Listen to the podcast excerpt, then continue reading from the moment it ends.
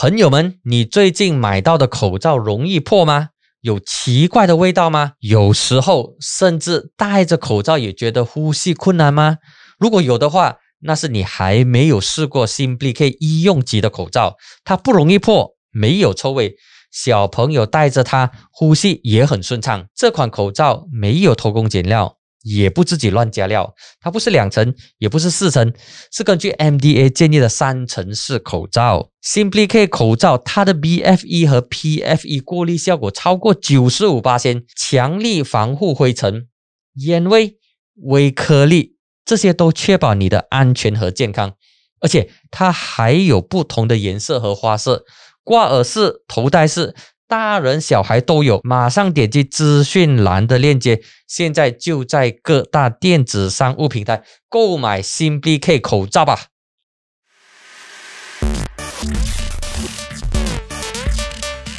欢迎大家收看和收听这一期的疯人馆。你好，我是馆长蓝志峰。这一期呢也非常特别，我们延续了过去两期，请马来领袖。第一期呢就是啊，这个萨达萨斯尼，他是。西蒙青年团的团长，接下来呢就是 YB 阿马那些，他是共青团的团长，也是 Johor JB 的国会议员。而这一期呢，我们邀请的呢是 YB 阿德里扎哈里，他我需要做一些简单的一些介绍。可能啊，除了马六甲的朋友之外，可能其他非马六甲的朋友不太熟悉他。他今年五十岁，他是 Bukit Kadir 的呃州议员，同时呢，他也是。诚信党的全国总裁政以及马六甲的西盟主席，那么他之前呢是马六甲的首席部长，就是从二零一八年改啊这个二零一八年的这个大选之后呢，然后到今年的啊不是今年应该是去年的这个三月当喜来登政变之后呢，那么啊这个政权被推翻了，那么他现在是马六甲的议员。OK，Selamat datang YB，apa kabar, YB？Kebabai。Sehat. Okey, uh, saya terus ke soalan. Okey, ya. soalan pertama uh, mengenai politik Melayu dan politik nasional.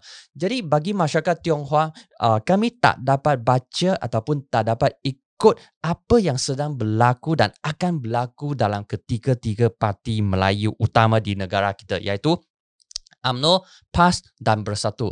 Apa sebenarnya uh, sedang berlaku antara ketiga-tiga parti ini? Jadi uh, pertamanya saya ucapkan selamat sejahtera, salam sejahtera dan terima kasih ya kerana menjemput uh, saya ya untuk sama-sama uh, bertukar-tukar pandangan ya tentang uh, apa yang berlaku dalam negara kita. Jadi uh, merujuk kepada soalan tadi ya, kita boleh melihat bahawa uh, kerjasama uh, tiga parti uh, Melayu ini UMNO uh, satu dan juga juga PAS ya, dan kita tahu bahawa sebenarnya uh, semua parti politik uh, yang berteraskan kepada Melayu ini memang uh, berusaha untuk mendapatkan uh, kuasa.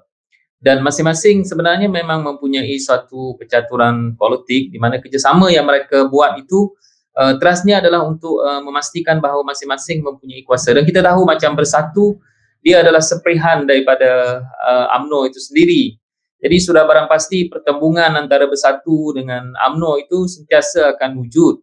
Walaupun uh, dia di atas nama kerjasama Melayu tetapi dia sebenarnya adalah uh, pertembungan Melayu untuk mendapatkan kuasa. Begitulah juga dengan PAS. Kita tahu PAS uh, sejarahnya uh, begitu panjang bertembung dengan uh, AMNO, uh, berbeza pandangan tetapi akhirnya mereka seolah-olah uh, bekerjasama itu Uh, semata-mata untuk mencari ruang untuk lebih uh, mendapatkan kuasa.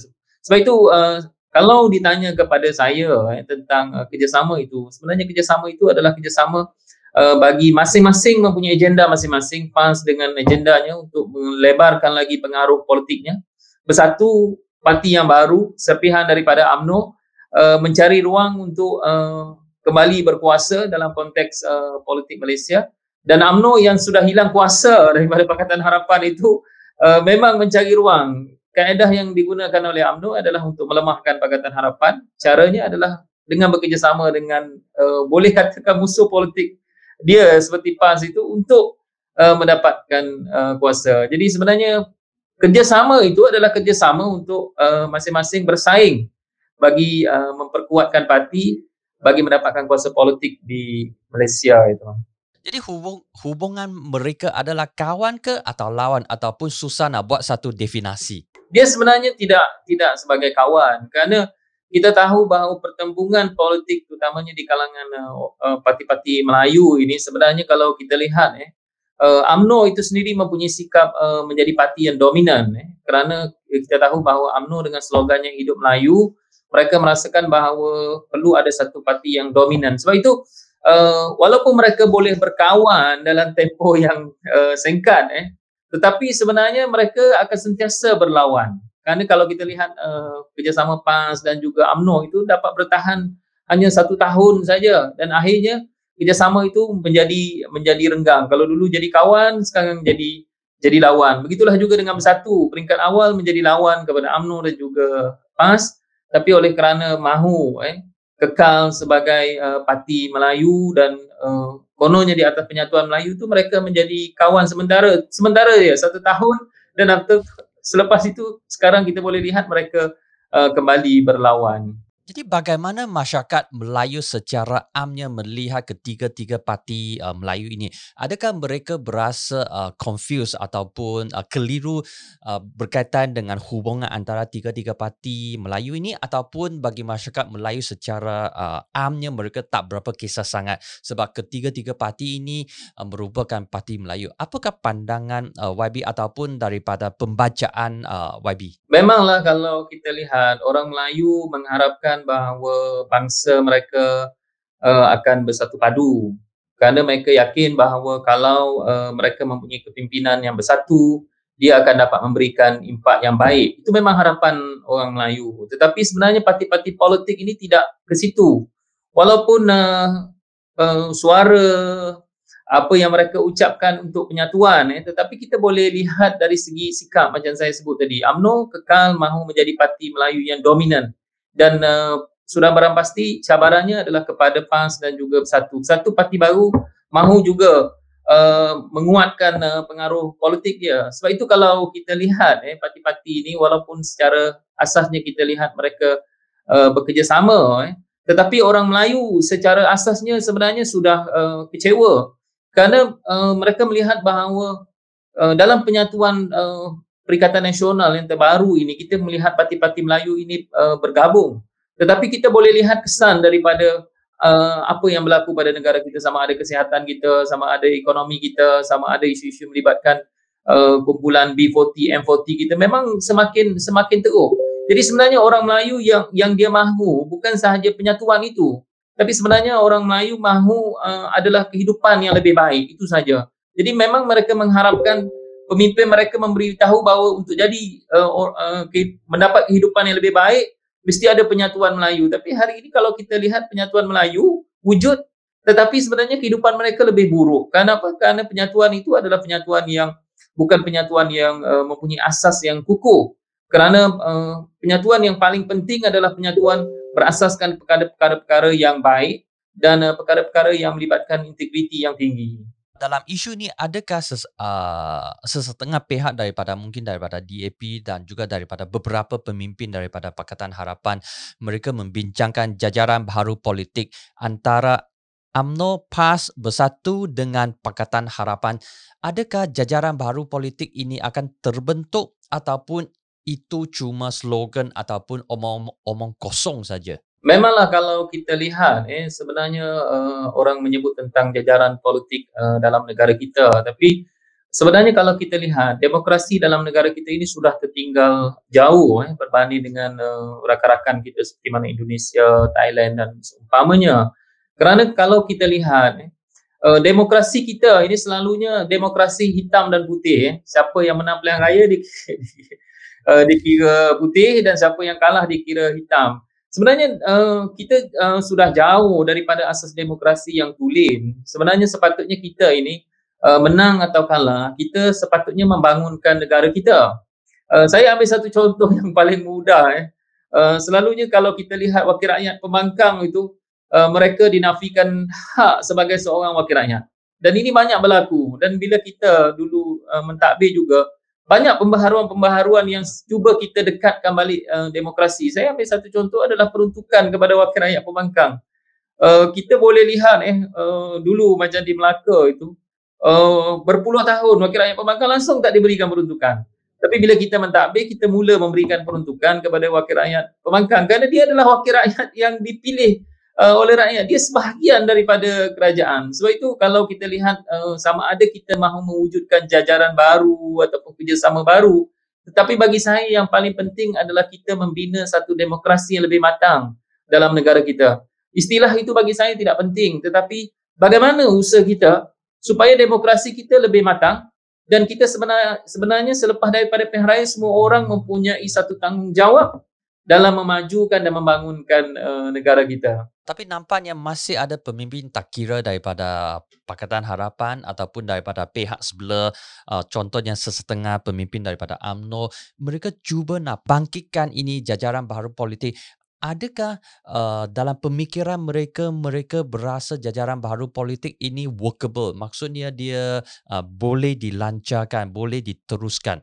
Uh, adakah ini menjadi satu topik utama dalam uh, perbincangan Pakatan Harapan khususnya pimpinan Pakatan Harapan? Ataupun dalam mesyuarat ataupun tak kira secara formal ke ataupun tak formal jajaran baru politik ini bukan isu utama bagi uh, pimpinan Pakatan Harapan? Dia sebenarnya kalau uh, pada pandangan saya lah, jajaran baru yang dibawa oleh AMNO itu uh, tidak dapat dibuktikan keikhlasannya kerana uh, kalau kita lihat AMNO eh walaupun uh, banyak pandangan mengatakan bahawa dia tak boleh kerjasama dengan Perikatan Nasional tapi AMNO kekal eh uh, sehingga hari ini adalah sebahagian daripada kerajaan kerajaan itu. Cuma dia banyak timbulkan masalah kepada kerajaan Perikatan Nasional ini kerana bagi AMNO uh, kalau kerajaan Perikatan Nasional ini gagal, maka rakyat akan memilih selain daripada itu. UMNO akan pastikan bahawa kerajaan Perikatan Nasional itu gagal kerana itulah peluang politik yang ada pada dia. Sebab itu bagi saya kalau UMNO bersungguh eh, mahu membina satu jajaran baru, maka dia uh, sepatutnya sudah bertindak kepada kerajaan yang sedia ada kerana dia tahu bahawa kerajaan ini gagal dan kita boleh lihat pemimpin-pemimpin utama UMNO itu sudah bersuara tentang kegagalan kerajaan tetapi dia masih lagi dalam kerajaan yang gagal itu. Dan dan paling tidak bertanggungjawab bagi saya dalam konteks AMNO ini dia duduk dalam kerajaan itu dan dia uh, mengatakan bahawa kerajaan itu seolah-olah bukan sebahagian daripada kerajaan. Bagi saya ini tidak tidak punya tanggungjawab. Sebab itu kalau kita mahu membina jajaran politik baru eh, kita mesti mempunyai nilai-nilai yang baru. Kita tak boleh uh, membina satu jajaran politik baru dengan nilai-nilai yang lama. Mahu jadi dominan. Itu tidak boleh isu-isu melibatkan perkauman, isu melibatkan agama itu masih lagi dominan diguna pakai. Oh, dan saya tak fikir itu boleh membina satu jajaran baru. Sebab itu uh, bagi kita di Pakatan Harapan memang kita bincangkan tentang apa yang kita sebut sebagai kerjasama politik ataupun uh, kita sebut sebagai uh, satu kemah besar politik di mana kita harus membangunkan satu politik yang mempunyai kerjasama yang lebih besar berbanding dengan apa yang telah kita buat dalam Pakatan Harapan. Sebab itu uh, memang kita membawa aspirasi ini dan kita sentiasa terbuka untuk bekerjasama dengan mana-mana pihak tetapi dengan satu syarat bahawa mereka mesti mempunyai nilai-nilai yang dimahu oleh Pakatan Harapan itu sendiri. Jadi apakah kemungkinan PAS membelakangi bersatu dan balik ke pangkuan UMNO dan memperkukuhkan muafakat nasional yang sebelum ini PAS dengan AMNO bersungguh-sungguh untuk membentukkan uh, kononnya uh, penyatuan umat. Adakah uh, muafakat nasional pada masa ini, pada saat ini sudah uh, sudah lenyap dan perikatan nasional menjadi uh, menjadi satu fokus baru. Ba- apakah uh, pandangan YB? Ya kalau kita lihat eh, PAS ini, uh, saya pun dulu lama eh, dengan dengan PAS ini. Uh, memang PAS dan AMNO itu dia uh, mempunyai pertembungan yang uh, panjang juga eh, selepas daripada dia uh, kerjasama dalam Barisan Nasional sementara dan after that dia keluar daripada uh, Barisan Nasional. Dan uh, kalau kita lihat eh, kerjasama uh, PAS dengan AMNO dalam konteks uh, yang ada pada hari ini, uh, sebahagian kerjasama itu masih wujud tetapi sebenarnya uh, sebahagian besar daripada kerjasama itu sudah tidak wujud. Kita boleh lihat banyak pertembungan uh, pandangan daripada pemimpin PAS dan juga pemimpin AMNO itu sendiri. Kerana uh, bagi PAS untuk dia berkembang, dia mesti pastikan bahawa AMNO itu tidak dominan. Ini uh, harus kita faham. Sebab untuk PAS berkembang, dia mesti pastikan bahawa AMNO itu semakin lemah. Jadi walaupun kita lihat eh, bahawa PAS boleh bekerjasama dengan AMNO di kala berdepan dengan Pakatan Harapan kerana dia tahu bahawa kalau Pakatan Harapan terus memimpin dengan nilai-nilai yang baik, bukan sahaja UMNO akan lemah, PAS juga akan akan lemah. Jadi dia mengambil kesempatan itu bekerjasama dengan AMNO untuk uh, menjatuhkan uh, Pakatan Harapan dan bila sudah jatuh maka dia bekerjasama dengan uh, uh, dengan uh, bersatu lebih daripada bekerjasama dengan uh, dengan AMNO itu sendiri. Dan AMNO boleh melihat bahawa dia sudah diperalatkan hanya untuk mendapatkan uh, kerajaan dan hari ini PAS duduk di belakang uh, uh, Tan Sri Muhyiddin di bawah Perikatan Nasional Kenapa PAS mahu bekerja, uh, bekerjasama dengan Perikatan Nasional lebih daripada bekerjasama dengan UMNO? Kerana bagi PAS itulah kuasanya. Kerana bila dia dapat uh, berkuasa dengan Perikatan Nasional maka dia akan pergi kepada Perikatan Nasional. Dan uh, kalau ditanya saya uh, apakah PAS boleh pergi kepada UMNO? Boleh, dia akan pergi kepada UMNO kalau dia merasakan bahawa dengan UMNO dia boleh berkuasa. Tetapi cabaran bagi PAS eh, bila dia nak bekerja sama dengan AMNO ialah AMNO masih kekal dengan perangai lama dia bahawa dia mesti menjadi parti yang dominan dan PAS tak mungkin boleh bekerjasama dengan AMNO sebagai parti yang dominan kerana dia akhirnya akan menjadi kecil dan uh, dia tidak akan boleh bersaing dalam politik uh, dalam negara kita. Jadi dalam uh, pengamatan uh, YB, adakah uh, PAS lebih selesa bekerjasama dengan Bersatu sebab Bersatu tak begitu dominan walaupun Bersatu adalah sepihan daripada AMNO. Jadi uh, YB merupakan bekas pesuruh, pesuruhjaya PAS di Melaka. Jadi secara logiknya ataupun apakah uh, pemikiran pimpinan PAS kalau mereka diberi dua pilihan, AMNO dan juga uh, bersatu. Dalam saat ini, dalam masa ini, apakah pilihan bagi pimpinan PAS? Adakah mereka akan bersama dengan bersatu ataupun bersama dengan AMNO? Ah, yang ini adalah soalan yang sering ditanya oleh kebanyakan uh, masyarakat Cina yang, uh, yang yang yang ikut politik Uh, nasional. Apakah sebab mere- bagi mereka mereka tak dapat baca apakah uh, logik ataupun apakah penilaian bagi pimpinan PAS semasa mereka buat uh, pilihan dalam uh, kerjasama dengan mana uh, either pihak uh, sama ada bersatu ataupun AMNO. Apakah uh, fokus ataupun apakah isu yang jadi pokok bagi pimpinan PAS semasa mereka pilih kawan? Dia uh, kalau kita lihat eh, macam uh, hari ini uh, fokus PAS itu adalah untuk memastikan bahawa kuasa kekal uh, di tangan mereka dan juga uh, kerajaan yang mereka sokong iaitu kerajaan Perikatan Nasional. Sebab itu kalau kita lihat hari ini PAS lebih cenderung uh, kepada bersatu kerana di situ mereka melihat bahawa mereka boleh kekal uh, berkuasa. Dan uh, kalau kita lihat PAS dia sama ada dia akan pilih bersatu ataupun akan pilih AMNO itu sebenarnya bergantung kepada survival politik dia. Sebenarnya PAS ini adalah parti politik yang macam parti-parti politik yang lain juga.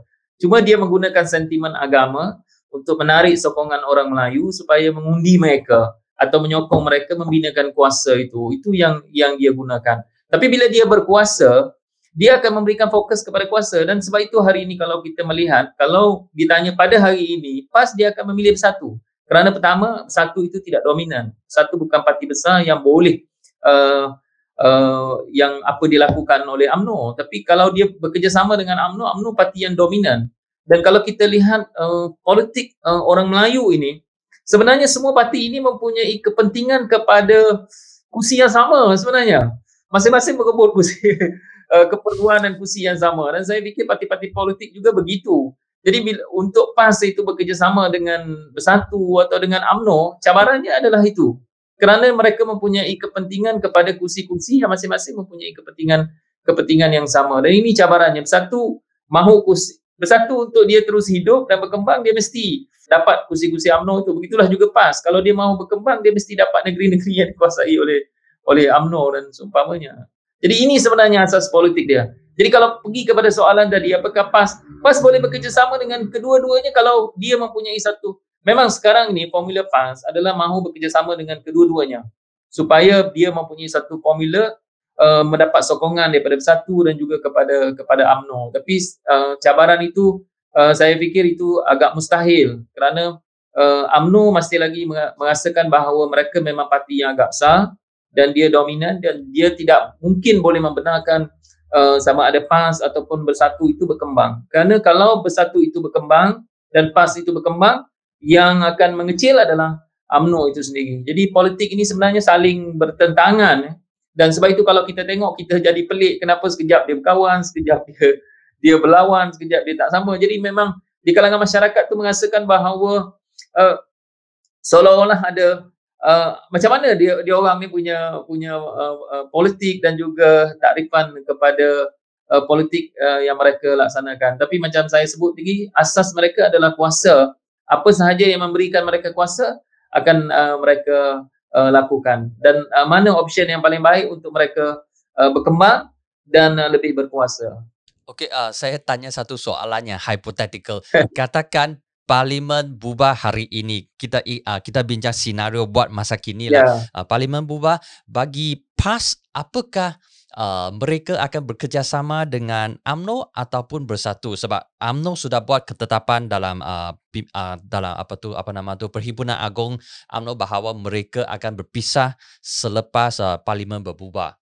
Jadi katakan besok uh, bukan besok hari ini parlimen bubar jadi dalam masa 60 hari akan mengadakan pilihan raya. Jadi buat masa kini apakah uh, penilaian PAS? Adakah mereka akan bersama dengan Bersatu ataupun bersama dengan AMNO ataupun mereka tak akan buat satu ketetapan yang jelas? Dia sebenarnya uh, secara asasnya PAS dia akan bekerjasama dengan Bersatu untuk menghadapi pilihan raya. Kerana dia uh, sukar untuk bekerjasama dengan AMNO dalam konteks pilihan raya, kerana uh, masing-masing mempunyai kepentingan yang uh, yang sama kepada masyarakat yang sama. Contohnya macam di Terengganu, UMNO pun nak negeri itu. Dan UMNO pernah mengalahkan PAS, PAS pernah mengalahkan UMNO. Jadi masing-masing mempunyai peluang dan dia tidak akan memberikan satu peluang kepada orang lain sedangkan dia punya peluang. Macam tu juga kalau kita lihat di di Kelantan. Uh, walaupun PAS sudah memerintah lama tetapi banyak isu-isu di Kelantan itu yang memberi peluang kepada parti-parti politik yang lain sebab Kelantan itu politiknya 20-30 tahun dia akan berubah masyarakat uh, sentiasa tidak berpuas hati dan kita tahu banyak isu-isu yang melibatkan uh, kemiskinan masyarakat infrastruktur yang tidak seimbang.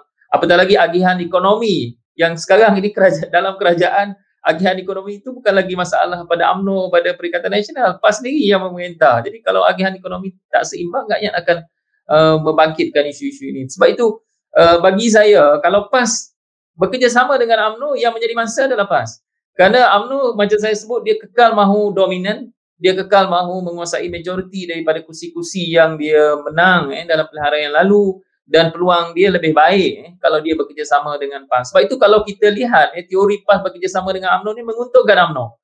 Kerana kita boleh lihat dalam pilihan raya-pilihan raya kecil eh, uh, kebanyakan pilihan raya kecil itu tidak ada uh, satu pilihan raya yang diberikan kepada PAS eh, atas semangat kerjasama tak ada. Semuanya um, uh, memenangkan memenangkan UMNO dan PAS tahu itu. Tapi untuk mengalah pakat, uh, perikatan, uh, Pakatan Harapan memang dia bekerjasama eh, tetapi bila dia sudah mendapat kerajaan maka PAS memanfaatkan kerjasama dengan bersatu untuk dia jadi lebih lebih kuat dan lebih besar. Bagaimana YB melihat slogan ataupun seruan penyatuan umat, penyatuan Melayu yang disarankan oleh AMNO dan PAS? Dan adakah amanah terasa berasa tertekan khususnya pemimpinan uh, pimpinan Melayu dalam amanah kerana amanah bersaing dengan PAS dan juga amanah merupakan sebuah parti Melayu. Jadi adakah amanah berasa tertekan semasa penyatuan umat slogan ini dilaungkan? kita tahu bahawa memanglah uh, di kalangan orang Melayu ya, sebahagian daripada orang Melayu itu memang mengharapkan bahawa pemimpin-pemimpin Melayu itu dapat bersatu. Dengan bersatu itu kuasa politik itu jadi lebih kuat uh, dan mereka boleh memberikan uh, uh, manfaat kepada orang Melayu. Ini uh, persepsi sebahagian daripada orang Melayu. Sebab itu uh, bila uh, politik ini jadi begini eh, sehingga hari ini dengan penyatuan Melayu betul parti-parti politik ini dapat bersatu dan mereka dapat kerajaan melalui Perikatan Nasional. Tapi hari ini kita boleh melihat walaupun atas nama penyatuan ummah, atas nama perpaduan uh, Melayu, perpaduan Islam itu, tapi kita boleh melihat bahawa uh, politik penyatuan itu akhirnya uh, berakhir dengan uh, sentiasa eh, berantakan dan uh, politik itu sentiasa serang menyerang dan kerajaan itu sentiasa tidak stabil. Yang akhirnya kesannya adalah kesan kepada ekonomi orang Melayu itu juga kita boleh melihat bahawa dalam sejarah orang Melayu, penyatuan Melayu inilah yang menyebabkan orang Melayu paling buruk sekali. Golongan M40 ramai yang berpindah kepada B40, pendidikan jadi lebih buruk. Eh. Hatta institusi agama pun sebenarnya bukan kata uh, kuil ataupun uh, uh, kita punya uh, tempat-tempat ibadah itu tak boleh beribadah. Orang Islam sendiri pun menghadapi masalah dalam kerajaan Islam itu sendiri. Maknanya penyelesaian itu bukan berasaskan kepada penyatuan. Penyatuan itu sebenarnya sebahagian orang Melayu mempunyai kesedaran bahawa itu hanyalah retorik untuk membangkitkan semangat bagi mendapatkan kuasa. Sebab itu amanah kalau ditanya pada amanah, saya sebenarnya tidak terkesan eh, kerana amanah ini mempunyai satu nilai politik yang berbeza kerana bagi kita, bagi uh, uh, sama ada membantu kaum kita ini bukanlah satu yang salah. Dia adalah satu perkara yang lumrah. Orang Melayu mau membantu orang Melayu, orang Cina mau membantu orang Cina, orang India mau membantu orang India. Tetapi dalam amanah ini yang kita bawa adalah politik kita berasaskan kepada nilai. Jadi kalau kita boleh membawa nilai-nilai yang baik, jadi nilai-nilai yang baik ini akan dapat menyatukan, uh, memberikan satu kebaikan kepada bangsa itu sendiri. Dan nilai yang baik ini bukan sahaja dapat dikongsi oleh orang Melayu, tetapi nilai yang baik ini boleh dikongsi oleh bangsa-bangsa yang lain. Saya ambil satu contoh dalam amanah selalunya antara yang ditekankan ialah tentang kerajaan yang baik yang selalu kita gunakan sebagai good governance. Sebab itu bila kita mentadbir Melaka sebagai contoh, ini adalah teras-teras yang cukup penting. Kita mesti berintegriti, uh, penjimatan kepada wang kerajaan, uh, fokus kita adalah kepada rakyat. Jadi kalau kita boleh membangunkan kerajaan yang baik, maka dia akan memberikan satu kesan yang baik bukan sahaja kepada orang Melayu tetapi kepada bangsa-bangsa yang lain. Sebab itu kita tidak punya kebimbangan tentang kerana kita bukan membawa uh, apa yang kita sebut sebagai hidup Melayu tapi apa pengisiannya.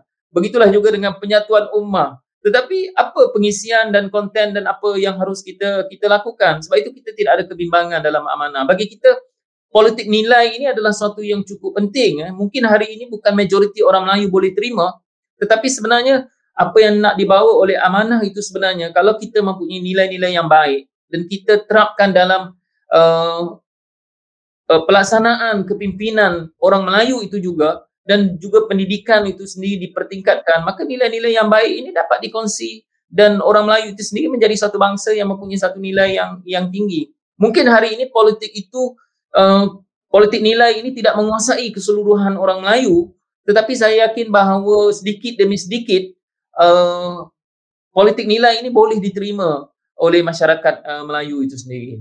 Jadi apakah perbezaan yang paling ketara antara amanah dan PAS sebab bagi sesetengah masyarakat Cina uh, kami mengharapkan bahawa amanah lebih progresif dapat uh, menggantikan PAS yang kononnya uh, konservatif. Dan tadi YB sebut nilai-nilai yang baik nilai-nilai yang nilai sejagat yang boleh dipaparkan oleh amanah.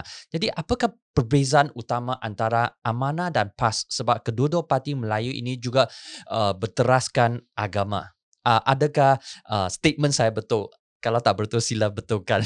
Dia memang kalau kita lihat memang PAS adalah dasarnya Islam dan amanah juga mempunyai dasar Islam. Cuba bezanya uh, PAS merasakan bahawa uh, mereka uh, yakin bahawa dengan kaedah hukum dia boleh uh, uh, memastikan bahawa masyarakat kita lebih berjaya. Tetapi bagi amanah uh, yang paling penting adalah politik kita berasaskan nilai. Sebab itu amanah kebanyakannya membawa uh, konsep uh, nilai-nilai yang baik. Macam saya dulu bila memimpin, saya sebut bahawa kerajaan yang berasaskan kepada Islam, dia mesti menghilangkan kelaparan, menghilangkan kejahilan dalam konteks pendidikan dan menghilangkan kedukaan dalam konteks keselamatan rakyat. Ini fokus fokus amanah. Mungkin berbeza dengan PAS kerana bagi PAS uh, konteksnya adalah lebih kepada perundangan. Dia mahu membawa RU 355 dalam konteks uh, dia dia merasakan bahawa dengan pelaksanaan hudud itu akan dapat menyelesaikan semua masalah uh, masyarakat. Tetapi bagi amanah sebenarnya nilai-nilai yang baik itu. Kerana bagi amanah bila kita membawa satu politik nilai dia uh, bersifat universal. Dia bukan sahaja boleh dilaksanakan oleh masyarakat Islam tetapi dia boleh dikongsi oleh masyarakat pelbagai dan majmuk dalam uh, dalam negara kita. Mungkin uh, dalam tempoh yang singkat eh mungkin kita bol- uh, tak dapat melihat perbezaan itu. Kerana amanah pun dapat memimpin uh, negeri itu di Melaka itu dalam tempoh 22 bulan. Tapi saya fikir untuk tempoh yang panjang eh, sebenarnya kalau amanah itu diberikan lebih banyak ruang dia sebenarnya boleh uh, membawa politik nilai itu untuk kebaikan uh, masyarakat utamanya masyarakat uh, majmuk dalam dalam negara kita. Tadi YB sebut banyak tentang nilai tapi bagi uh, kebanyakan rakyat jelata nilai itu terlalu apa nama kata uh, terlalu untangible tak tak dapat rasa, tak dapat sentuh. Tapi bagi kebanyakan parti politik mereka adalah merebut uh, kuasa dan juga pangkat. Jadi bagaimana uh, apa tu amanah uh, melihat kuasa dan juga pangkat walaupun uh, ini merupakan satu benda yang penting yang yang a real issue for political party. Memanglah kalau kita lihat ya, uh, masyarakat secara umum merasakan bahawa semua ya, orang-orang politik itu yang dia kejar adalah pangkat, uh, kedudukan, status, lepas tu uh, kekayaan dan sebagainya. Jadi kita tidak boleh menyalahkan rakyat kerana itu pandangan mereka kepada semua orang politik. Sebab itu bila kita macam di Melaka, eh, bila kita uh, memerintah Melaka itu, sebenarnya uh, banyak nilai-nilai baru yang kita kita bawa. Sebagai satu contoh macam uh, kerajaan uh, bila kita memimpin Melaka itu, yang kita fokuskan adalah bagaimana kerajaan itu boleh disemak imbang oleh kerajaan juga. Sebab itu kita di Melaka kita mempunyai Melcat sebagai satu contoh. Di mana Melcat itu dia boleh mempersoalkan ketua menteri. Ya. Dan begitulah juga dengan uh, kita boleh melihat uh, bila kita mendapat kuasa, kita memanfaatkan kuasa itu untuk untuk kepentingan rakyat. Macam tadi betul, saya tak nafikan bahawa nilai susah di sebab semua orang merasakan bahawa uh, semua pemimpin politik mengatakan oh kami telah memberikan manfaat kepada rakyat, sudah memberikan yang uh, terbaik kepada rakyat. Memang uh, macam uh, saya ambil satu contoh macam politik PAS juga.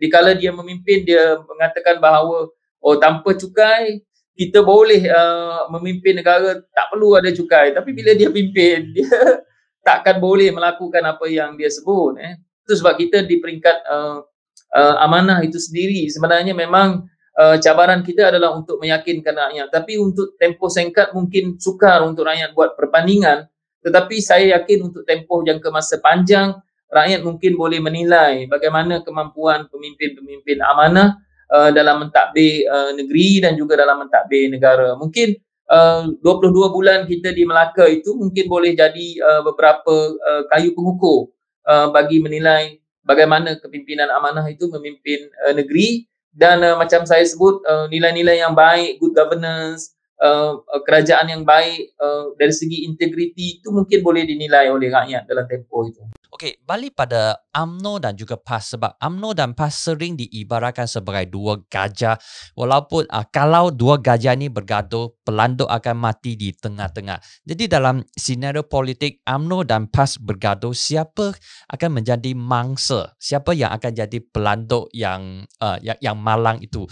Adakah uh, Amanah akan mendapat faedah ataupun parti-parti uh, Pakatan Harapan akan mendapat bonus sekiranya perpecahan uh, AMNO dan PAS berlaku? Dia kalau kita lihat eh, dalam uh, dalam politik uh, Malaysia ini, sebenarnya memang kita di Pakatan Harapan ini sentiasa berusaha eh, untuk membina satu politik baru dalam negara kita dan kalau kita lihat kepimpinan Pakatan Harapan Datuk Seri Anwar pun ada menyebut tentang reform.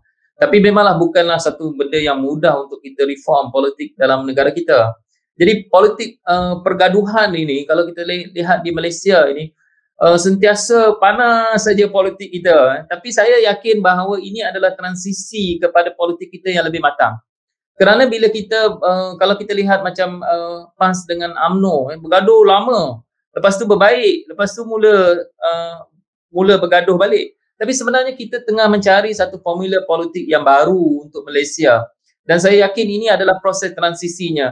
Dan kalau saya boleh ambil satu contoh macam Indonesia eh, selepas kejatuhan Golkar dan juga uh, kejatuhan uh, Soeharto, kita boleh melihat bahawa Indonesia juga menghadapi satu transisi ataupun satu proses politik yang agak agak uh, ucap kaca juga. Dan kita boleh melihat macam BJ Habibie bila jadi uh, Presiden Indonesia satu tahun setengah saja dan uh, bertukar kepada orang lain sebab rakyat masa itu sentiasa tak berpuas hati dengan apa yang berlaku macam tu juga dalam uh, dalam Malaysia kita Pakatan Harapan 22 bulan saja dan politik itu sudah mula uh, berubah dan dalam tempoh satu tahun kita boleh melihat bahawa kerajaan yang sedia ada pun uh, sudah uh, sudah disebut-sebut sebagai kerajaan gagal dan tak dapat berfungsi sebagai kerajaan yang yang kukuh. Sebenarnya kita sedang melalui satu proses transisi di mana rakyat mahukan perubahan.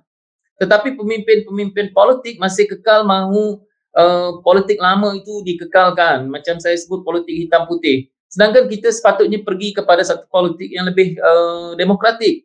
Sebab itu kalau kita lihat macam sekarang ini kita kalau boleh kita nak bawa politik kita kepada demokrasi tulen balik. Kita tak boleh duduk dalam keadaan darurat, kita tak boleh duduk dalam dalam keadaan kerajaan yang uh, minoriti, kita tak boleh duduk dalam kerajaan walaupun dia perpaduan ummah, perpaduan Melayu tetapi gaduh gaduh juga sesama dia. Kita tak boleh duduk dalam persepsi-persepsi itu. Kita kena duduk dalam kerajaan yang betul-betul uh, real yang mana dia menguruskan berasaskan kepada demokrasi tulen. Sema dan imbang mesti berlaku dan uh, proses ini mesti uh, sentiasa ada dalam sistem kita. Sebab itu saya sebenarnya lebih cenderung kepada suatu kerajaan yang proses demokrasi dia dibuat secara adil. Dan uh, sebenarnya banyak perubahan yang harus kita buat. Saya sendiri pun sebahagiannya tak mampu bila saya jadi kerajaan. Tetapi kita mesti ada upaya itu dan mesti sentiasa berusaha untuk mendapat satu demokrasi yang lebih tulen dan saya yakin itu lebih baik untuk rakyat di Malaysia ini. Jadi uh, pandangan YB ini adakah uh, berkongsi dengan uh, dengan pimpinan Pakatan Harapan yang lain?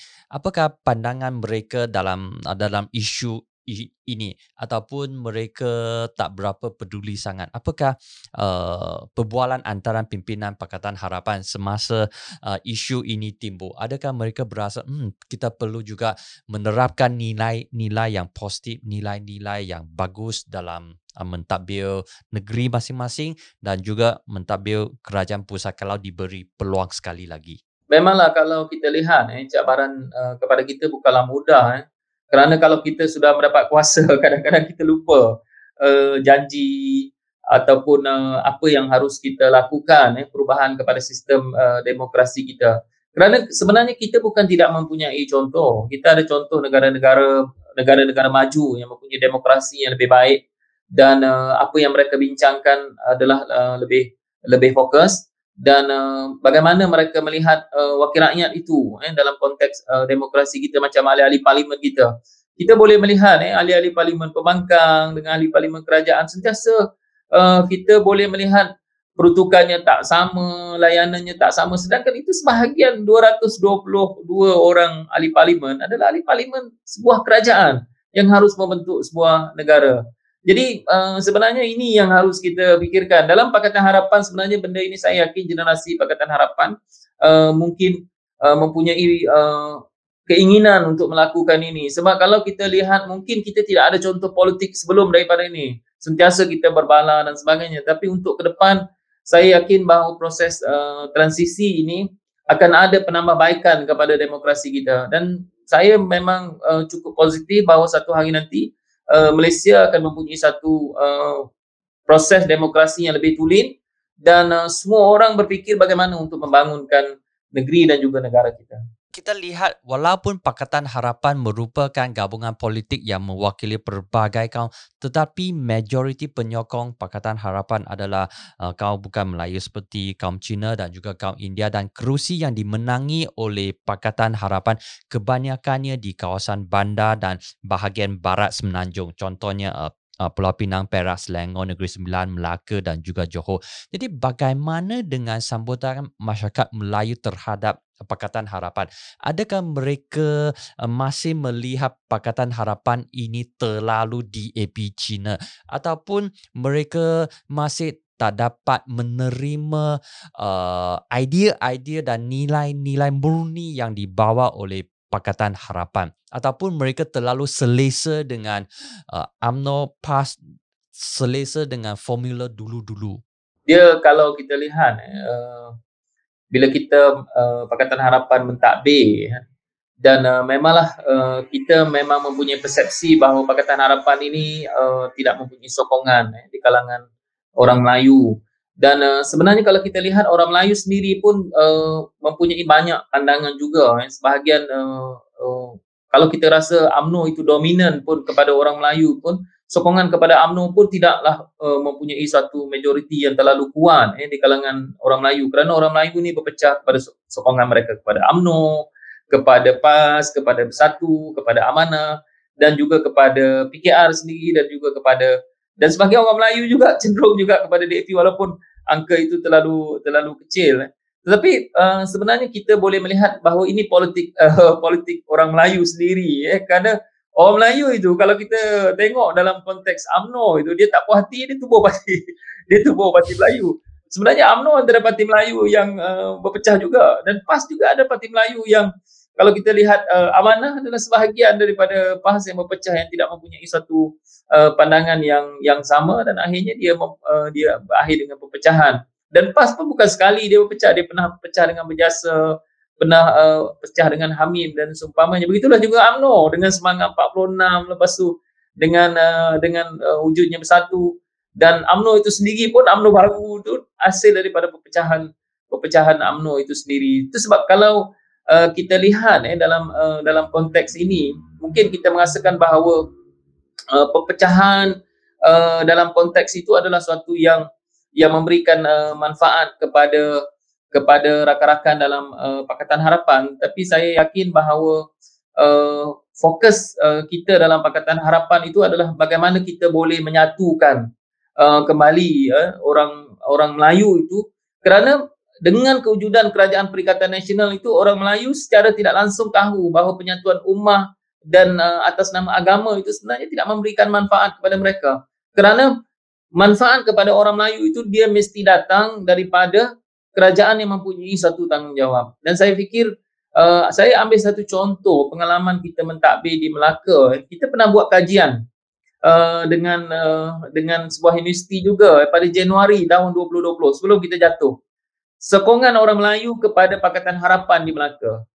Daripada kajian kita menunjukkan bahawa uh, se- sebahagian tempat itu sokongan orang Melayu kepada Pakatan Harapan itu sehingga 57%.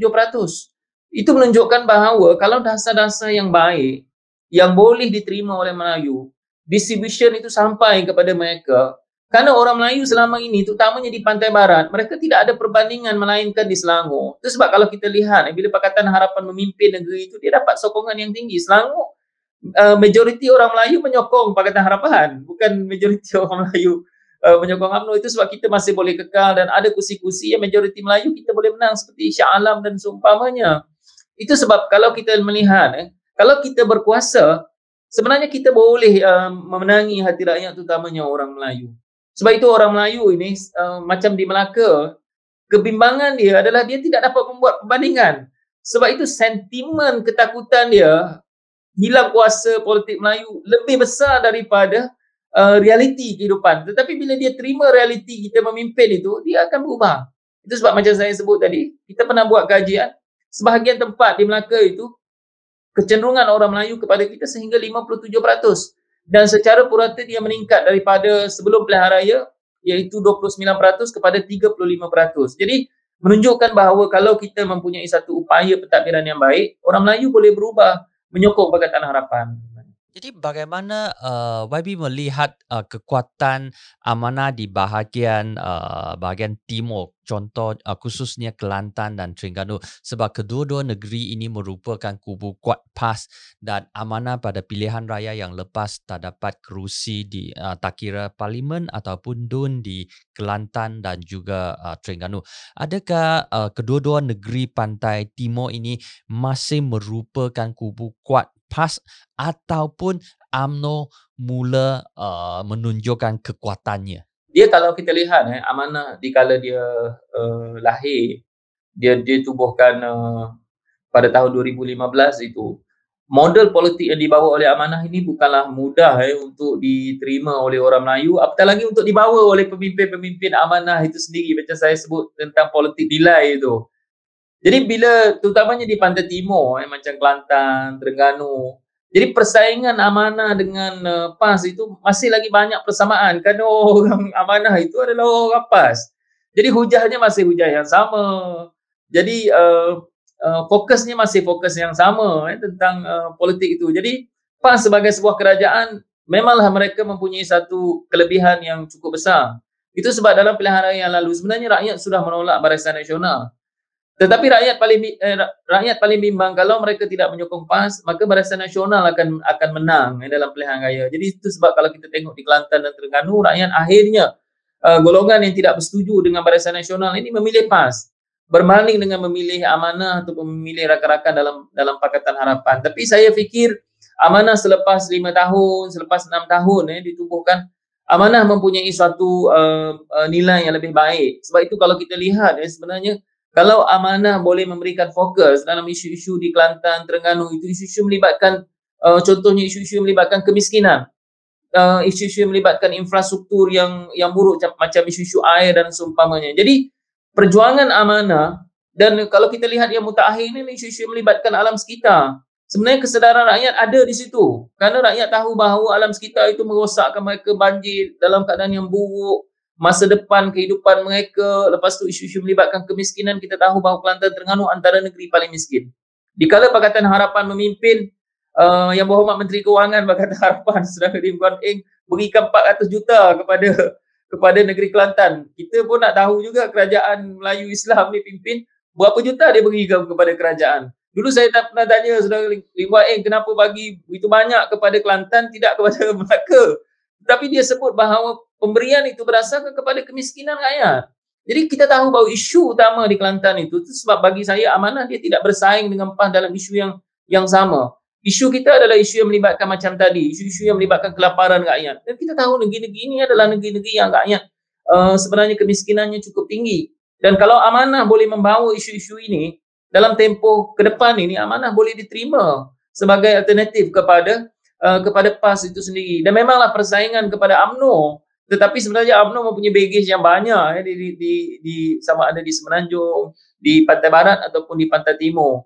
Jadi kita uh, dalam masa yang sama kita cuba membina muafakat kita dalam Pakatan Harapan untuk lebih banyak membawa isu-isu uh, rakyat yang kita yakin bahawa rakyat boleh membuka mata untuk melihat suatu pembaharuan dalam politik di Pantai Timur itu. Tapi uh, ada sesetengah uh, penganalisa mengatakan bahawa amanah kekurangan uh, tokoh di bahagian timur walaupun di Kelantan ada uh, Dato' Husam Musa dan uh, di Terengganu ada uh, Raja Kamaru Bahari tapi uh, ketokohan mereka tidak begitu menonjol kalau berbanding dengan pimpinan uh, berbanding dengan pemimpin PAS dan juga uh, pemimpin AMNO. Apakah pandangan uh, YB Sebenarnya kalau kita lihat eh, macam uh, pimpinan-pimpinan amanah di Terengganu dan juga di Kelantan, mereka ni mempunyai pengalaman yang luas juga. Eh. Macam Datuk Usam Musa pernah uh, uh, menjadi esko kerajaan negeri untuk tempoh yang agak lama juga. Eh. Dan uh, Datuk Raja Kamarul pun pernah jadi timbalan menteri eh, dalam tempoh Pakatan Harapan. Sebenarnya kalau kita lihat, memang rakyat Kelantan dan Terengganu itu dia sukar untuk berubah kerana dia tahu bahawa kalau dia berubah, maka yang akan menang adalah uh, adalah UMNO dan uh, Barisan Nasional kerana orang Terengganu dan Kelantan agak suka menerima berdasarkan pengalaman-pengalaman mereka yang lalu. Tetapi memang uh, cabaran kita di negeri-negeri ini adalah negeri-negeri yang memang kita tak nafikan bahawa PAS sudah lama bertapak, terutamanya di Kelantan. Walaupun Terengganu itu sering bertukar setiap kali pilihan raya antara UMNO dan juga juga PAS. Tetapi saya yakin bahawa untuk tempoh jangka masa ke depan itu uh, banyak lagi pemimpin-pemimpin muda uh, di kalangan uh, amanah itu boleh uh, le- boleh menonjol untuk um, uh, memimpin uh, gerakan uh, rakyat di Kelantan dan juga di Terengganu. Macam saya sebutkan tadi, selagi amanah uh, bersaing dengan PAS dalam konteks yang sama, eh, maknanya siapa yang lebih Islam, uh, dia tidak akan dapat uh, memberikan uh, sesuatu yang uh, pembaharuan kepada politik di Kelantan. Tetapi kalau uh, amanah dapat memberikan fokus kepada isu-isu uh, rakyat, macam saya sebut politik uh, politik nilai itu uh, isu-isu melibatkan kemiskinan, isu-isu melibatkan keselamatan, isu-isu melibatkan sosial. Kerana negeri-negeri ini mempunyai isu-isu itu isu-isu yang utama. Dan kalau amanah boleh uh, berubah kepada isu-isu itu, maka amanah akan boleh memberikan satu alternatif baru kepada masyarakat di Pantai Timur. Kerana mereka merasakan bahawa kehidupan beragama itu mereka lihat itu yang ada di Kelantan dan Terengganu tapi sebenarnya kehidupan beragama itu adalah memastikan bahawa uh, rakyat keluar daripada kemiskinan, pendidikan lebih baik, sosial antara yang terbaik dan keselamatan paling paling utama. Apatah lagi alam sekitar dan seumpamanya. Sebab bagi sesetengah masyarakat Cina, uh, mereka tak berapa faham sangat kenapa uh, penduduk ataupun kenapa uh, pengundi di Kelantan dan Terengganu mereka lebih rela bersama dengan PAS walaupun uh, kemajuan mereka uh, dikira dikatakan mundur sangat. Adakah penduduk di Kelantan dan juga Terengganu mereka tak berapa mementingkan material dan mereka mementingkan dunia akhirat. Dia sebenarnya kalau kita lihat eh masyarakat sebenarnya masyarakat di Kelantan dan Terengganu ini sudah diabaikan oleh kerajaan di peringkat federal ini dalam tempoh yang panjang. Sebab itu mereka uh, memilih pembangkang uh, kerana apa? Kerana mereka sebenarnya uh, terabai. Uh, kita boleh melihat Kelantan sendiri dalam tempoh panjang oleh kerana mereka pembangkang, mereka diabaikan peruntukan, diabaikan hubungan. Kita boleh lihat uh, hubungan jalan raya saja antara Kelantan dan juga Kelantan dengan Kuala Lumpur ni bukanlah jauh sangat eh. Tetapi kita boleh melihat eh, dalam tempoh kita dah merdeka 60 tahun ini, kita boleh masih lagi agak suka untuk pergi ke Kelantan melalui jalan darat kita sepatutnya uh, kita boleh melihat bahawa itu sahaja sudah menunjukkan bahawa Kelantan itu sebenarnya dibiarkan. Begitulah juga dengan peruntukan.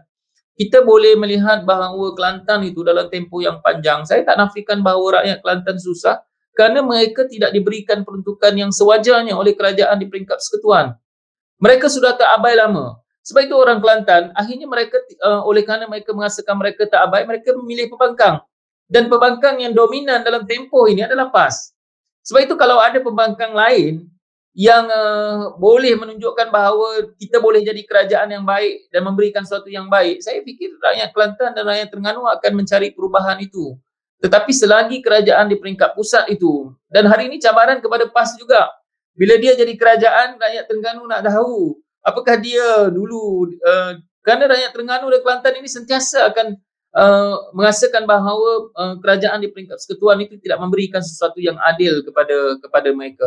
Sebab itu kalau PAS gagal untuk memberikan sesuatu yang terbaik bila mereka jadi kerajaan, maka orang Terengganu dan Kelantan akan membuka mata untuk membuat perubahan dalam politik yang yang akan datang. Okey, uh, alih sikit uh, kepada masyarakat umum sebab buat masa kini sebab terlalu banyak politiking dan masyarakat umum nampaknya tidak begitu percaya terhadap orang politik dan mereka berasa eh semua orang politik semua politikus sama saja. Seka, sebab sekarang rakyat sudah confused dan juga fed up. Mereka mungkin tidak akan keluar mengundi pada PRU yang akan datang.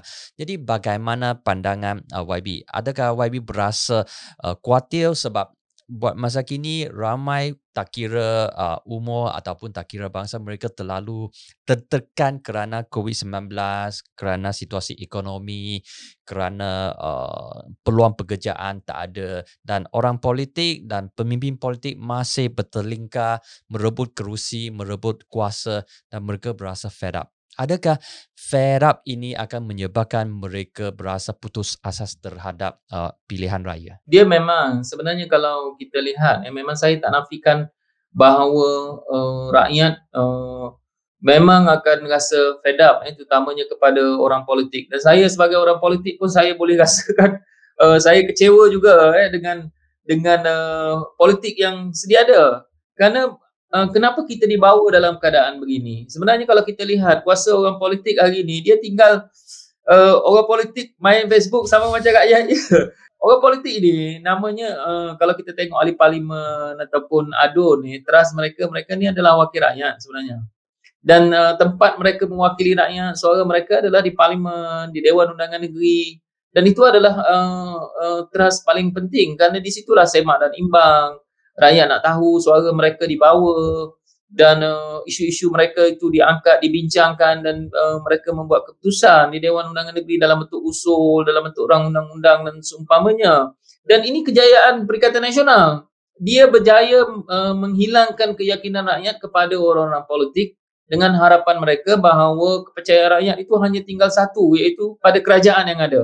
Tapi sebenarnya demokrasi itu akhirnya memberikan suatu kesan yang yang buruk kepada kepada negara kita. Sebab itu saya tak nafikan bahawa memang uh, keyakinan rakyat kepada orang politik itu semakin hari semakin rendah.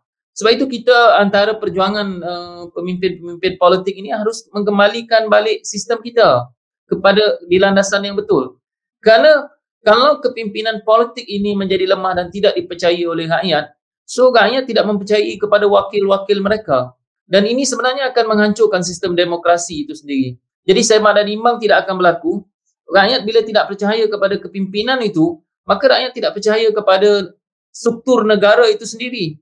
Dan uh, sebenarnya macam saya sebut eh antara uh, kesan daripada kegagalan COVID kita adalah kerana kita tidak mempunyai suatu kepercayaan besar rakyat kepada sistem kita. Ha, jadi ini sebenarnya uh, kita tak boleh nafikan eh uh, bahawa uh, bila kita gagal eh, dalam menangani COVID itu salah satunya adalah kerana uh, rakyat tak percaya kepada sama ada kepada uh, pembangkang apatah lagi kepada kepada kerajaan. Jadi kalau kepercayaan itu tidak ada pemimpin suruh rakyat duduk rumah dia tak duduk rumah.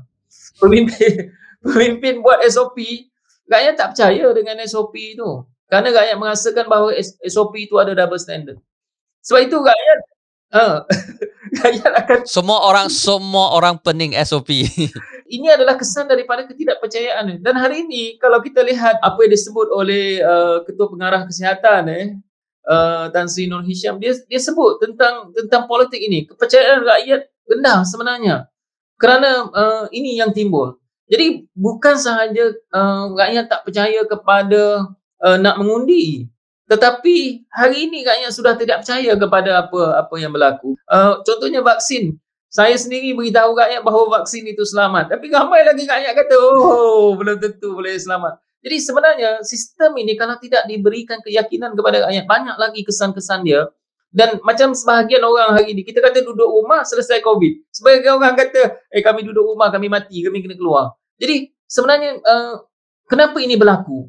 Akhirnya rakyat bertembung. Sebahagian orang setuju duduk rumah, sebahagian orang kata kami mesti keluar rumah. Jadi ini tidak memberi kesan yang kesan yang baik. Sebab itu kita mesti membetulkan diri sebelum uh, berlaku kepada uh, pilihan raya ataupun kita mengharapkan rakyat mengundi. Kerana kalau rakyat hilang kepercayaan kepada demokrasi ini, yang kesan buruk dia adalah pada negara kita.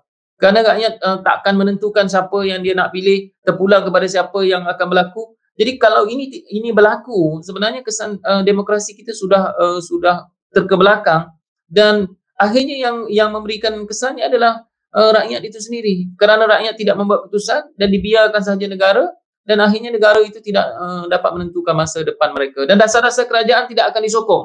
Kalau peratus mengundi kita rendah dan kepimpinan itu dipilih, jadi apa sahaja dasar kerajaan itu tidak uh, dapat didukung oleh rakyat. Kita kena ingat bahawa sebuah negara bukan dijayakan oleh kerajaan saja.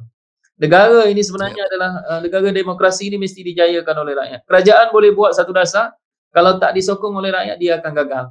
Dasar paling mudah ya. sekali, kerajaan suruh duduk rumah, rakyat, rakyat keluar di jalan di jalan raya. Jadi itu tidak akan uh, memberikan satu baik. Rakyat kena cari rezeki sebab kalau tak tak cari rezeki itu besok mungkin tak dapat uh, makan tak ada makanan dalam tempat. Kalau kita tengok eh, kerajaan ini dia tidak memberikan kepercayaan itu. Salah satu contoh eh.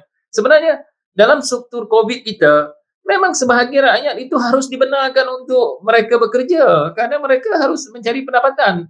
Jadi kadang-kadang kita ini sudah terpesong eh kerana kita mengatakan oh semua orang duduk rumah sebenarnya yang duduk rumah hanya segelintir saja sebahagian orang harus mencari pendapatan sebab itu saya ambil sedikit eh dalam soal uh, COVID ini. Sebenarnya kita uh, sebenarnya kita tidak mempunyai satu keutamaan yang betul eh dalam kita melawan COVID. Dan saya selalu mengambil contoh Korea Selatan. Korea Selatan negara tanpa lockdown dan uh, mereka boleh menyusun sektor pekerjaan uh, 51 juta penduduk dengan 1900 uh, kematian saja walaupun kita memang ada kematian tetapi mereka boleh mengawal negara mereka tanpa menutup uh, institusi uh, pekerjaan. Dan mereka yang paling bagus adalah mereka sebuah negara yang mempunyai uh, pertumbuhan positif 1.9% uh, uh, pada tahun lalu. Jadi ini sebenarnya banyak lagi contoh-contoh yang yang boleh kita lakukan dan uh, kalau kita mahu uh, mencari sesuatu yang lebih baik eh, dalam sebuah kerajaan. Okey, kita alih pada uh, Melaka. Jadi apakah formula bagi Pakatan Harapan untuk memenangi Melaka pada PRU yang akan datang? Sebenarnya Pakatan Harapan ini uh, yang paling penting eh, dalam keadaan kita sekarang ini adalah kita harus uh, kekal mempunyai muafakat yang baik. Eh. Keyakinan sama parti dalam Pakatan Harapan dan saya fikir itu antara teras yang yang kita bina. Kerana kalau untuk berdepan dengan uh, uh, lawan politik kita, uh, memang kita harus uh, mempunyai satu kesepakatan yang tinggi. Kerana kelebihan yang ada pada Pakatan Harapan adalah kita pernah memimpin uh, 22 bulan. Dan uh, dulu-dulu eh saya sebelum uh, saya memimpin uh, negeri Melaka, kita banyak buat kajian kepada rakyat terutamanya di kalangan masyarakat Melayu, termasuk di kalangan masyarakat Cina dan juga masyarakat uh, India eh, di Melaka ini. Sebenarnya kebimbangan rakyat untuk orang Melaka ni lah. Dia sebenarnya dia tidak pernah ada satu kerajaan selain daripada kerajaan Barisan Nasional. Jadi dia tidak akan ada perbandingan dan kebimbangan dia cukup tinggi terutamanya termasuk kepada orang Cina. Dia bimbang sebenarnya kalau ambil satu kerajaan yang mempunyai satu risiko yang besar. Jadi walaupun kerajaan yang sedia ada itu dilihat macam Barisan Nasional mungkin ada isu-isu melibatkan integriti, isu-isu melibatkan pentadbiran yang tidak adil dan seumpamanya tetapi dia tidak mahu mengambil risiko itu. Tapi bila kita sudah mentadbir 22 bulan, satu kelebihannya adalah rakyat boleh buat pembandingan apa yang dibuat oleh Pakatan Harapan dan apa yang dibuat oleh oleh uh, Barisan Nasional ataupun Perikatan Nasional eh, di peringkat negeri. Dan daripada perbandingan ini dia sebenarnya memberikan satu yang agak positif eh, kepada Pakatan Harapan. Cuma macam saya sebutkan tadi adalah kita di Pakatan Harapan itu mesti mempunyai satu kesepakatan yang kuat eh, dalam kita mem, uh, menyampaikan mesej kepada rakyat. Hari ini kita menjadi pembangkang, kita harus uh, kekal eh, mem, uh, melaksanakan semak dan imbang dengan isu-isu yang kita yang kita bangkitkan. Jadi keyakinan rakyat ini yang akan memberikan suatu yang uh, penting uh, dalam kita memastikan bahawa kita boleh uh, memenangi pilihan raya dan juga mentadbir kerajaan negeri Melaka pada masa akan datang. Jadi apakah kekuatan Pakatan Harapan Melaka berbanding dengan Perikatan Nasional Melaka? Dia kalau kita lihat memanglah uh, kita pernah mentadbir kerajaan ini dan itu adalah satu kelebihan ataupun uh, suatu sebab Perikatan Nasional dia tak pernah mentadbir kerajaan uh, Melaka. Yang ada adalah uh, uh, uh, Barisan Nasional dulu. Eh. Jadi uh, kita boleh lihat bahawa uh, kelebihan uh, Perikatan uh, Pakatan Harapan adalah dia pernah mentadbir kerajaan dan uh, dia mendapat satu penilaian yang agak baik juga uh, dengan dasar-dasar yang telah uh, yang telah dibuat. Sebab itu saya fikir itu adalah sebahagian daripada uh, kelebihan kita berbanding dengan pilihan raya sebelum daripada di pilihan raya yang uh, yang uh, uh, ke-14 itu kita uh, datang tanpa ada pengalaman melainkan sentimen untuk menolak Barisan Nasional tapi untuk menghadapi pilihan raya ke-15 kita datang dengan uh, beberapa uh, pelaksanaan yang telah kita buat uh, kepada rakyat itu dan saya yakin bahawa kesannya uh, boleh dirasa sehingga pada sehingga hari ini beberapa dasar yang telah kita tinggalkan dan saya fikir ini uh, baik untuk uh, Pakatan Harapan itu untuk kita menghadapi pilihan raya akan datang. Jadi pada PRU ke-14 Pakatan Harapan mem- memenangi 15 uh, kerusi dan BN 13 kerusi dan kerajaan Pakatan uh, kerajaan Pakatan Harapan tidak begitu kuat sangat kalau berbanding dengan Selangor. Sebab itu uh, dalam bersatu PKR dan juga DAP masing-masing ada pengkhianat yang menyebabkan tumbangnya kerajaan Pakatan Harapan Melaka. Jadi uh, bagaimana YB melihat uh, senario ini? Adakah kerana uh, majoriti terlalu kurang kerusi terlalu kurang uh, menyebabkan kerajaan Pakatan Harapan Melaka tak begitu kuat sangat dan senang untuk digoncang dan ditumbang? Memanglah kalau kita lihat eh, bila kita dapat uh, kerajaan uh, pada PRU yang lalu eh, uh, kita mempunyai kerjasama dengan Bersatu dan kita tahu bahawa dengan kerjasama itu kita dapat kerajaan. Itu kita tak nafikan. Dan uh, kita tidak mempunyai majoriti mutlak dalam Pakatan Harapan itu sendiri. Dan sebenarnya bila kita menghadapi pilihan raya yang lalu kita memang tidak mempunyai suatu uh, suatu jangkauan bahawa kita akan dapat negeri Melaka itu sebenarnya. Kita uh, sebenarnya bila kita uh, semak dan kita rancang bukan bukan mudah. Bukan dalam penarifan saya pun tak terfikir bahawa saya uh, uh, jadi ketua menteri masa masa tu. Sebab kita tidak pernah merancang itu. Kita tak tak pernah berfikir tentang calon ketua menteri. Tak pernah kita bincang.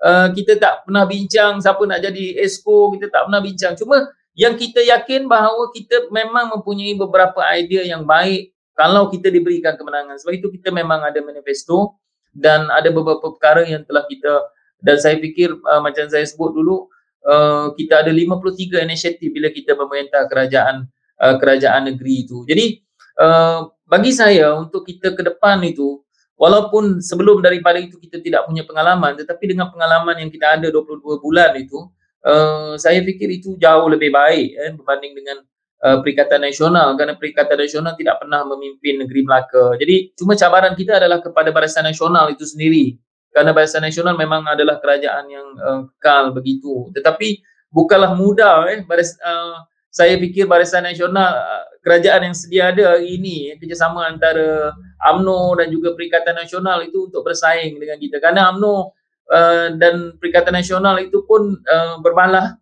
tapi dalam masa yang sama untuk achieve apa yang kita telah capai itu bukanlah suatu yang yang mudah eh.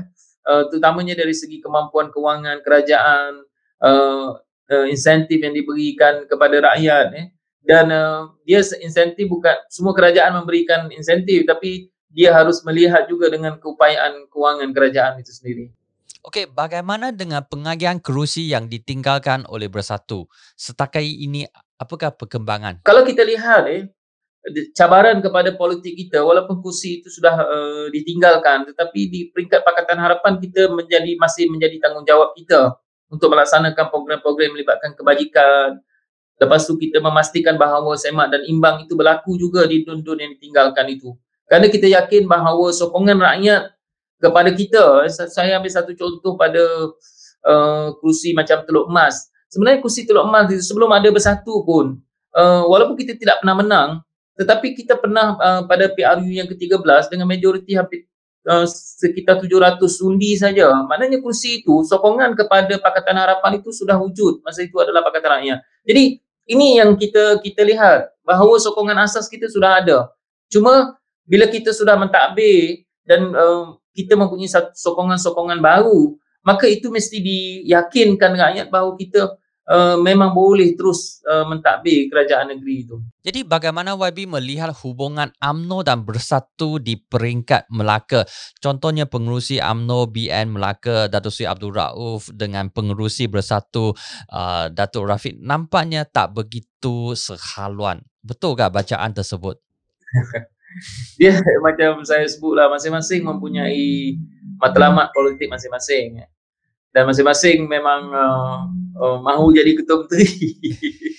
jadi jadi sebenarnya bila ketua menteri ada seorang ya. Jadi kalau masing-masing mahu bersaing ya, untuk memimpin negeri memang dia akan uh, wujudkan pertembungan. Melainkan salah seorang boleh mengalah lah. Itu saja. Tapi kita tahu bahawa bersatu memang mencari tempat dan AMNO uh, saya tak nafikan bahawa AMNO adalah parti politik terkuat di negeri Melaka walaupun mereka uh, asalnya tidak mempunyai majoriti ya. Tetapi macam saya sebut politik ini kerjasama cukup penting. Walaupun kita parti terkuat tapi tanpa kerjasama yang baik maka kita tak akan dapat boleh memimpin. Jadi sebab itu formula Pakatan Harapan itu adalah satu formula yang baik eh, untuk negeri Melaka. Sebab kita kalau nak memimpin bagi saya untuk masa depan negeri Melaka uh, tidak ada lagi parti yang dominan. Kerana UMNO itu menang di negeri Melaka selama ini bukan kerana rakyat Melaka mahu menyokong dia. Kita kena ingat bahawa UMNO menang di kursi macam di kerusi Tabunaning pengundi 10,000 tapi DAP menang di kerusi kesidang pengundi hampir 36,000. Jadi jadi kalau kita lihat demokrasi ini tidak uh, sebenarnya tidak tulen. Bagi saya di Melaka ini majoriti rakyat sudah menolak UMNO. Cuma agihan kerusi itu tidak dibuat secara adil eh. Satu don uh, kerajaan yang ada hari ini sama dengan tiga tiga don eh, di peringkat pembangkang ni. Jadi jadi sebenarnya ini tidak adil dalam sistem politik kita. Jadi saya fikir dari segi majoriti rakyat, uh, saya fikir Melaka memang uh, tapak yang baik untuk Pakatan Harapan dan yang penting adalah kerjasama kita. Dan macam saya sebut tadi, muafakat kita bukan kerana uh, mana-mana parti mahu menjadi dominan tetapi uh, kita harus bekerjasama untuk masa depan Melaka yang lebih baik. Jadi setakat ini muafakat antara ketiga-tiga parti uh, Pakatan Harapan, Amanah, DAP dan juga Keadilan. Uh, bagaimana uh, YB menilai kemuafakatan antara tiga parti-parti ini? Adakah apa-apa uh, isu timbul yang perlu diselesaikan ataupun perlu ditangani? Saya sepanjang memimpin uh, Pakatan Harapan Melaka ini, memanglah banyak isu-isu berbangkit. Eh. Uh, uh, tetapi sebenarnya bagi saya dia bukanlah isu-isu yang besar. Kerana uh, pengalaman kita dalam Pakatan Harapan bersama bersatu dulu banyak juga isu-isu uh, besar. Tetapi dalam Pakatan Harapan ini saya fikir uh, walaupun ada isu tetapi semangat Pakatan Harapan itu adalah semangat yang hampir sama. Semangat mahu uh, membina satu uh, kerajaan yang lebih baik.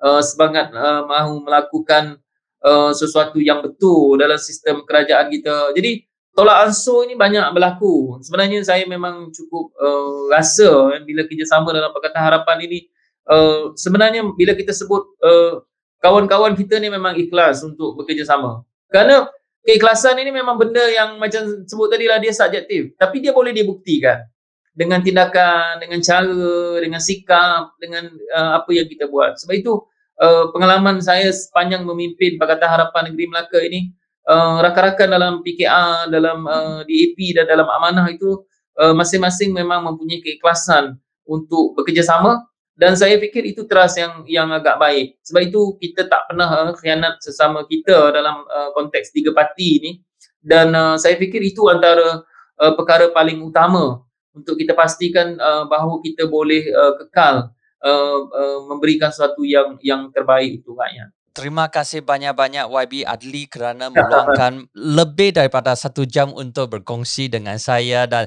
uh, berkongsi dengan pandang, pandangan yeah. dan ya. juga pendapat. Uh, semoga YB maju jaya dalam kerjaya politik dan harap satu hari nanti boleh jemput uh, YB Adli untuk datang ke studio untuk buat fizikal punya interview. Terima kasih Terima kasih juga Mr. Lam kerana jemput saya eh ke untuk sesi ini。OK, all the best to you, sir. Thank you, thank you, thank you. 感谢你收看和收听这一期的疯人馆。那么文字报道，请留意精彩大马的网站。再见。